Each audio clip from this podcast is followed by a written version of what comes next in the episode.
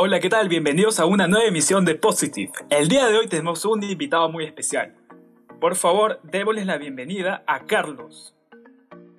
Hola, ¿qué tal gente? ¿Cómo están? Mi nombre es Carlos, eh, mi nickname es The Kid y soy actualmente streamer de Twitch. Excelente, Carlos. Mira, eh, justamente quería consultarte dentro del programa, básicamente se, o sea, trata, tocamos temas sobre lo que es streaming y especialmente cómo se ha enfocado esto, se ha concentrado dentro de la pandemia, ¿no? tanto aspectos positivos como negativos. Eh, justamente una de las primeras preguntas que quería consultarte es cómo iniciaste en el mundo del streaming. Eh, bueno, en verdad yo tuve una época donde miraba básicamente streamers de más de habla hispana, de habla hispana, o sea, de España, básicamente. Eh, me gustó cómo era que hacían su contenido, básicamente, cómo jugaban, cómo interactuaban con las personas. Entonces dije, si ellos pueden, ¿por qué no?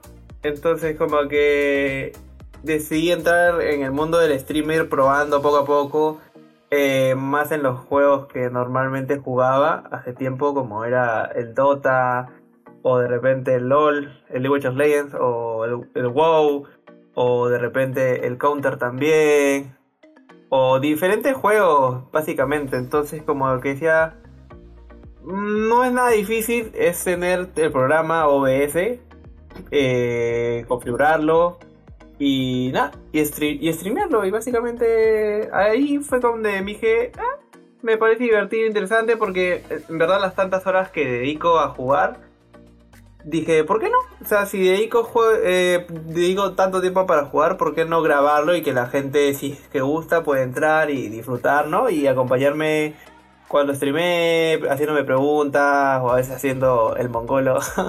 Pero la cosa es para que se diviertan, ¿no? Mira, justamente los juegos que has mencionado, o sea, a comparación de antes, por ejemplo, yo recuerdo cuando, pucha, a ver, con mis amigos íbamos a la cabina a jugar High Life o uh for Dead Claro. Este, y toda esta transición, ¿no? Y a veces es como que, o sea, creo que es una gran decisión incluso, o sea, de pasar a, a jugar, de jugar a ser un creador de contenido digital, ¿no? Hoy en día. Sí, claro, Infelizmente la facilidad este, que tenemos por, por internet, o sea, creo que esto es como que ahora mucho más sencillo, pero de todas formas, el, el gran reto es tener la decisión, ¿no? O sea, porque no todo el mundo, o sea, yo Pucha, te diría, me encantaría poder streamear, pero es como que no me da. Creo que necesitas un talento y creo que eso justamente es lo que te, caracteriza a ti y a varias personas que dan ese salto para poder streamear, ¿no? Y de alguna forma ser un creador de contenidos. Sin embargo, hay ciertos puntos en donde justamente eh, quiero llegar, que es, ¿cómo crees tú que la, pandemia ha afectado justamente tu desenvolvimiento dentro de lo que es este como creador de contenidos o como streamer? En verdad, básicamente no, en verdad no ha afectado mucho por el tema de que ahora como la gente ha estado mayormente encerrada y ha estado todo ahora es virtual, como los trabajos y temas, etcétera, los estudios y todo eso.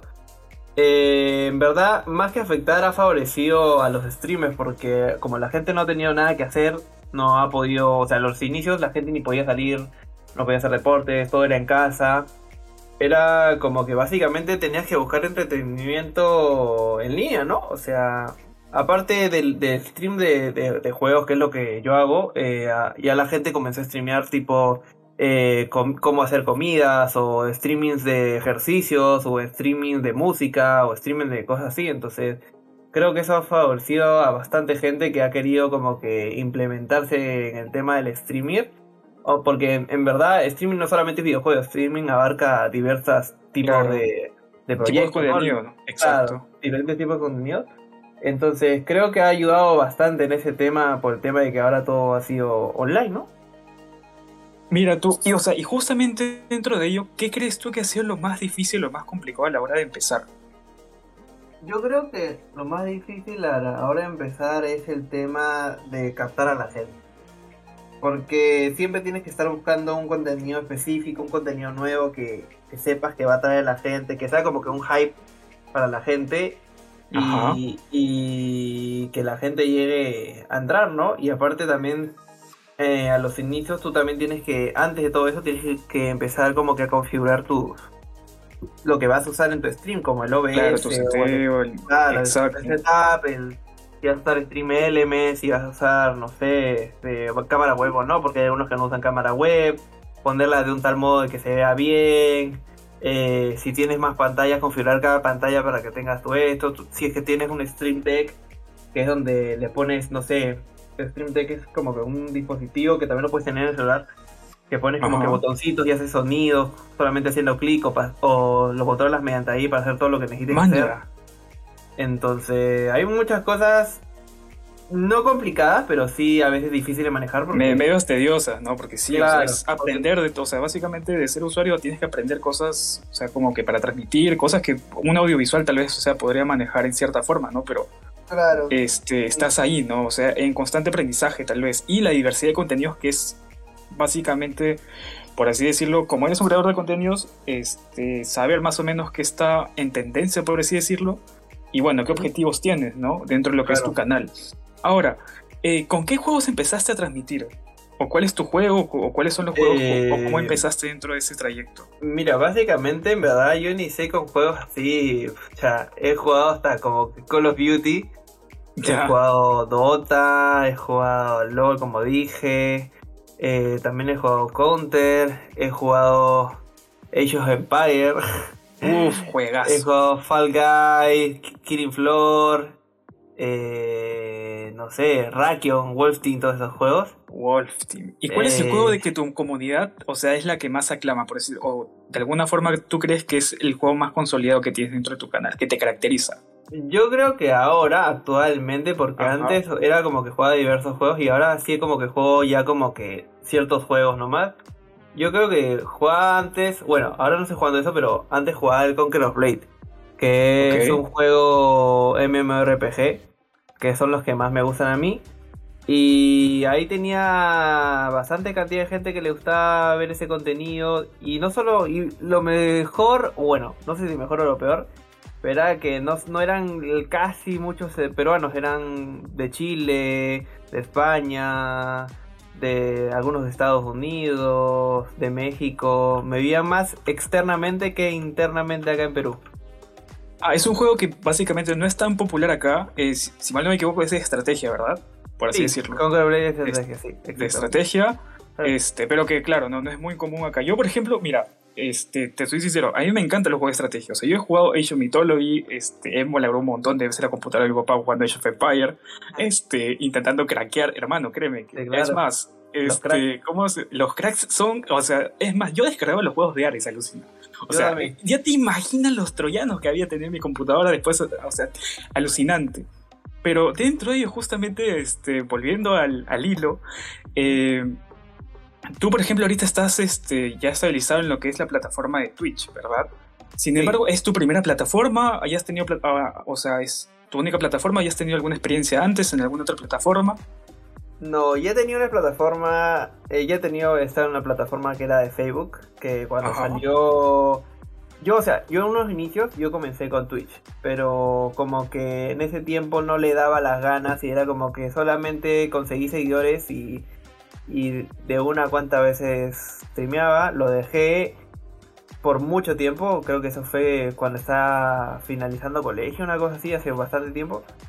Y nada, como que me dio hace unos años, hace unos seis creo, o siete, como que el hippie de, ¿eh? ¿Por qué no vuelvo a grabar, no? Como que me gusta y...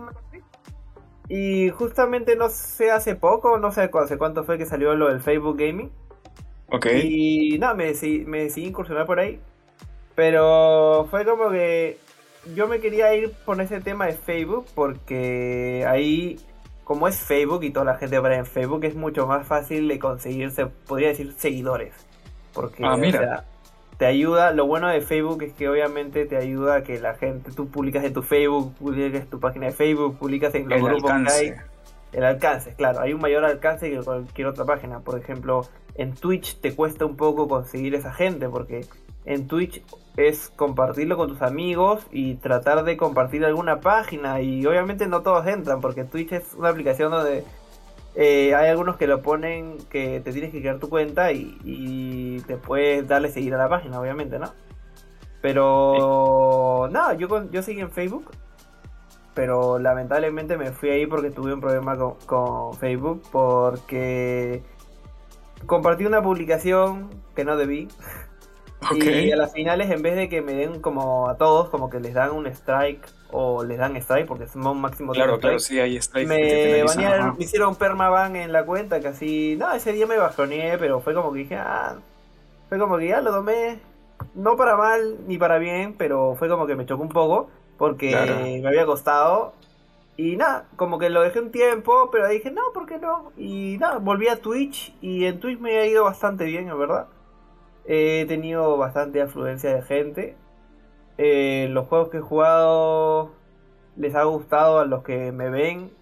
Y aparte he tenido alcance externo, o sea, más que interno, como dije, me ha gustado que ha sido que gente afuera, que, o sea, normalmente no países. de otros países, te vean y que estén contigo en todo el momento, ¿no? Eso, esa emoción, ¿no? De crear justamente una comunidad, de poder, este, muchas veces hay juegos, ¿no? Que por ejemplo no son muy comunes, eh, por así decirlo, ¿no? en, un, en nuestro círculo de amigos, pero que otras personas de otros países con otra cultura te digan, oye, a mí me encanta y tipo, les gusta que, cómo juegas y están ahí, te acompañan y creas una comunidad, creo que esa sensación, esa sensación debe ser única. Y es más, dentro de ello, o sea, muchas veces, bueno, varias personas, este, justamente inician, ¿no? O sea, como un hobby, porque eh, es muy extraño, ¿no? Que de la nada alguien diga, oye, ¿sabes qué? Hoy día quiero ser streamer y me voy a dedicar a esto como un oficio.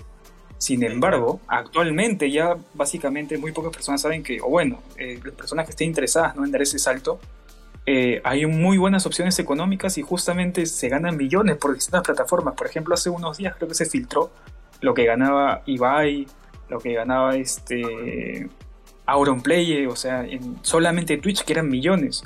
Entonces, acá creo yo, o sea, justamente me gustaría saber tu opinión. ¿Cómo ves, ¿Cómo ves tú los contenidos de streaming a futuro?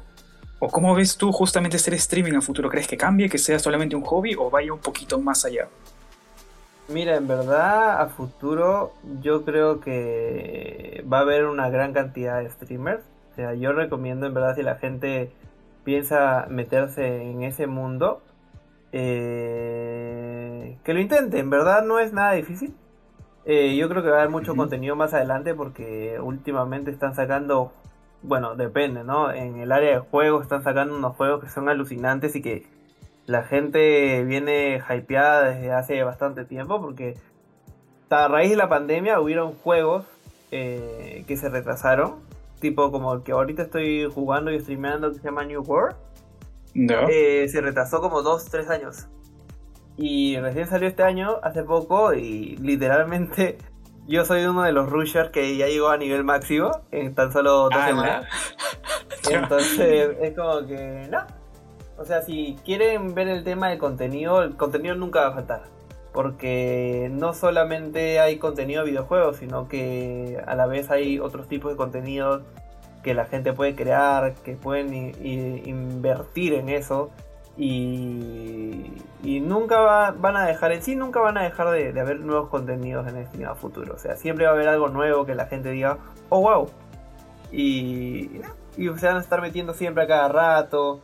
Por ejemplo, no sé si, bueno, hay, por ejemplo, Twitch. Antes no dejaba el tema, hay stream de mayores de 18 años. Antes, por ejemplo, no se dejaba eso.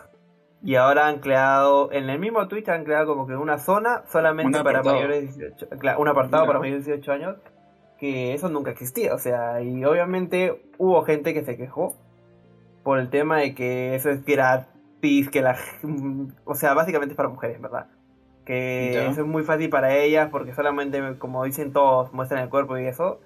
Y obviamente la gente no gustó, pero en realidad es un tema de que también se puede hacer stream de lo que quieras, ¿no? O sea, no hay por qué decir que no, o sea, sí, la... será una muy diferencia bastante grande, pero pero para todo hay un público, o sea, no es sentirse mal de que, pucha, ella o él muestre su cuerpo, haga tonterías y tenga bastante público, no, o sea, hay público para todo caso, o sea, nunca hay que rendirse por el tema de que si en mi stream hay pocos viewers o no hay alcance de gente, o sea, tienes que ver que esto no es de una de la noche a la mañana, sino de la noche, claro, es todo un proceso. Bastante tiempo, claro. Exacto. Entonces, justamente dentro de ello, mira, claro, ¿no? Dentro justamente de lo que es las plataformas y todo ello, y más allá de lo que hemos estado conversando, todo esto depende de la creatividad de cada uno. Y cada, como tú has mencionado, hay públicos para todo. O sea, y justamente Twitch y creo que otras plataformas se han dado cuenta de esto al crear justamente esos apartados que nos has comentado, al crear esa diversidad de contenidos, porque si bien este, predomina, por así decirlo, en estas plataformas lo que es videojuegos, este, también hay de hip hop, hay streamers también de, creo yo, este, de, cocina, porque justamente queremos mencionar que estamos haciendo un documental que se llama We Viewers, no, Viewers, no se lo pueden perder. Así que este documental justamente tratamos eh, temas de videojuegos, de la industria gaming, eh, de hip hop, de cómics, entre otros temas variados. Así que no se lo pueden perder, está en nuestra plataforma oficial, lo pueden encontrar en la web, o si no también en la página de Facebook, eh, Viewers, para que nos puedan encontrar ahí.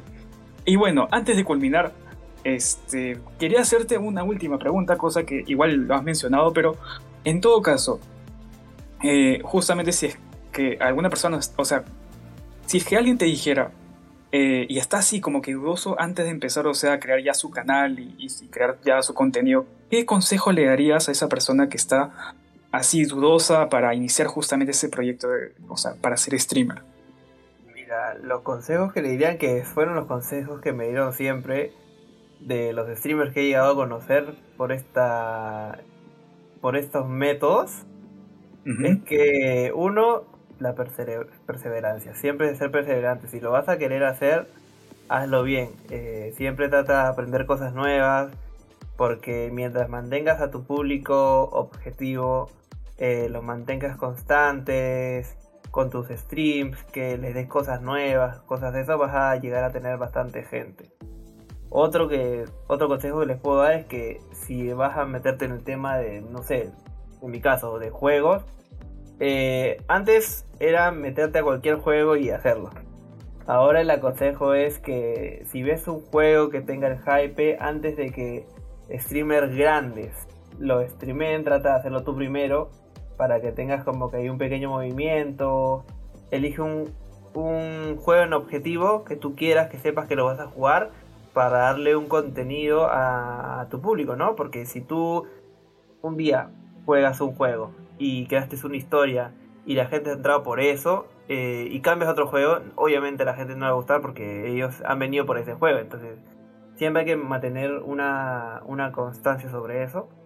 Eh, otro consejo que les puedo dar es que, que, lo vuelvo a repetir, es que aprendan cómo usar todas las, todo lo que se pueda usar para tu stream, que lo aprendas. Porque eso ayuda bastante, uno, a traer gente. Dos, que te vas a divertir más. Porque hay como que unos gadgets que puedes poner en tu en los streams que, que te vacilan, ¿no? O sea, que hace que tu comunidad participe más contigo. Interactúe, claro. Interactúe, que quieran estar más contigo. Y todo eso, ¿no? O sea, más que todo, el principal yo creo que es perseverancia. Ser perseverante es lo que te ayuda y te abre las puertas a todos.